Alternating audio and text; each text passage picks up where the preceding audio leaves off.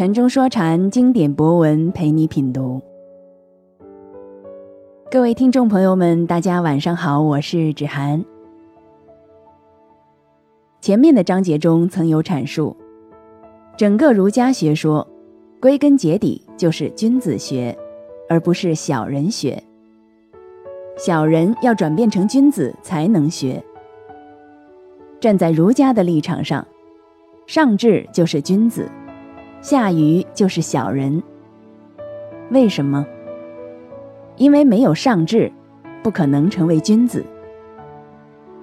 儒家最注重智慧的，而智慧的获得，与圣人之道的见、闻、学、行是一体的。见、闻、学、行，圣人之道，必须达到不退转的位次，才可能有真正的智慧，也就是上智的呈现。那么，上智的具体状态应该是怎样的？也就是能成为君子的标准是什么？这一篇里，我们将在孔子与学生的对话中找到答案。让我们进入《论语详解》，给所有曲解孔子的人。六十。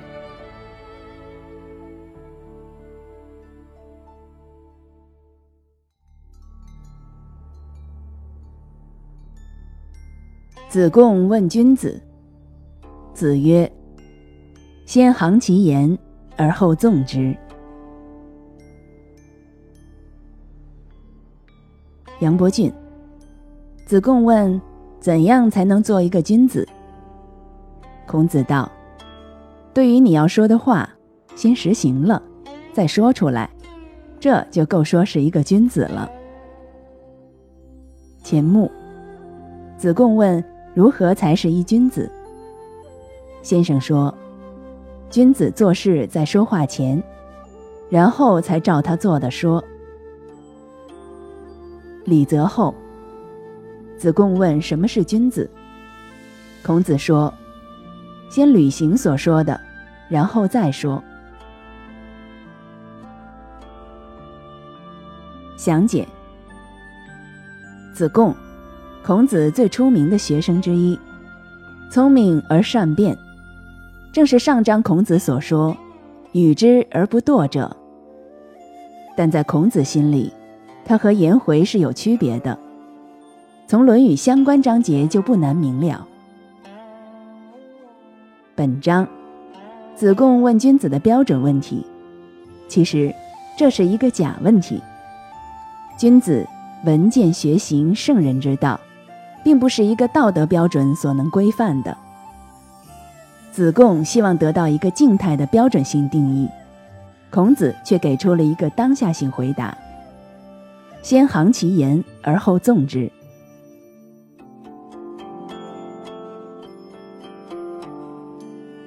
上面三位的解释，似乎行在言先，没有说出来就不是言了。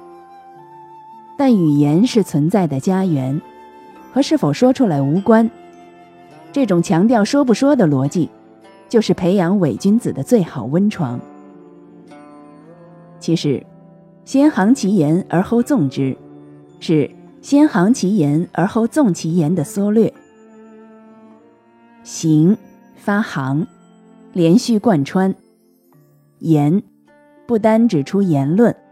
更包括人的一切思想以及相应的行为。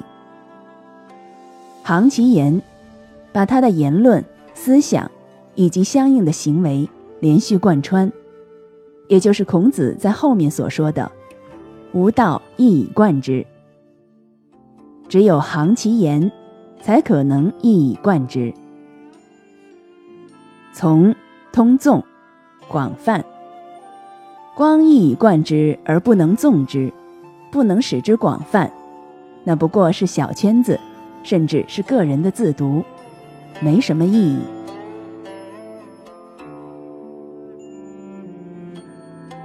禅中说禅，白话直译。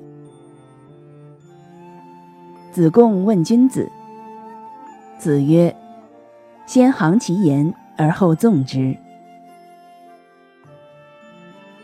子贡问君子，孔子说：“先使自己的言论、思想以及相应的行为一以贯之，然后再使之广泛。”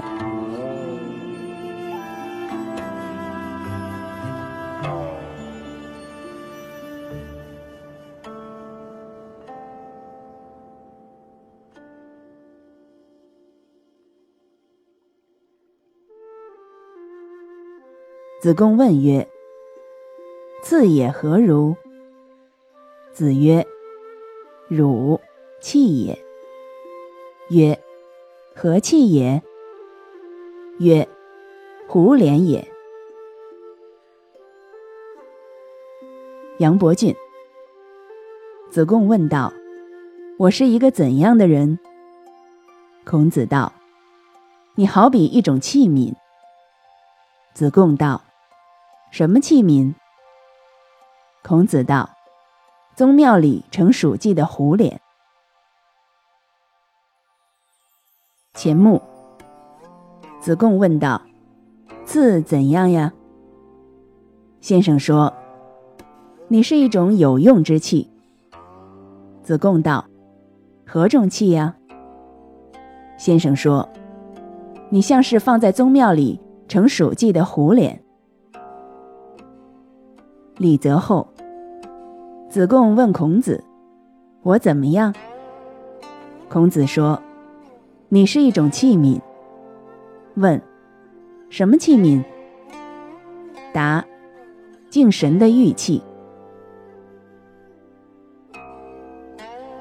详解：本章可以看出，孔子是一个很有幽默感的人。子贡。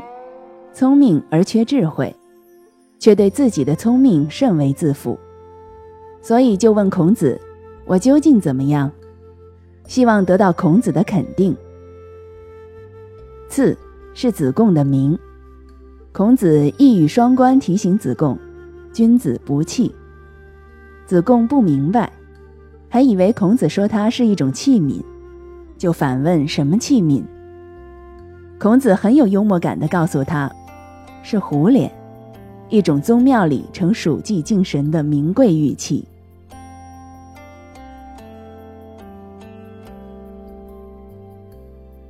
知识分子，儒生，总有点臭美的传统。其实，百无一用是书生，儒生那些鬼把戏，最终都成了更大的政治经济把戏的炮灰。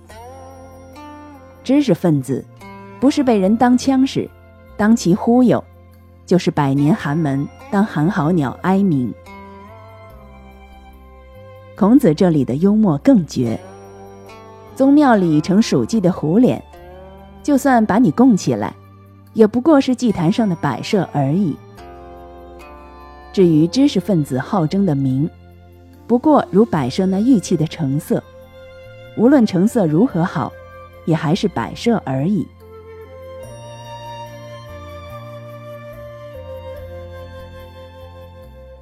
禅中说禅，白话直译。子贡问曰：“次也何如？”子曰：“汝气也。”曰：“何气也？”曰：“胡连也。”子贡问：“我怎么样？”孔子说：“你。”祭呀？问，什么器皿？答，宗庙里盛属祭的壶脸那样的名贵器皿。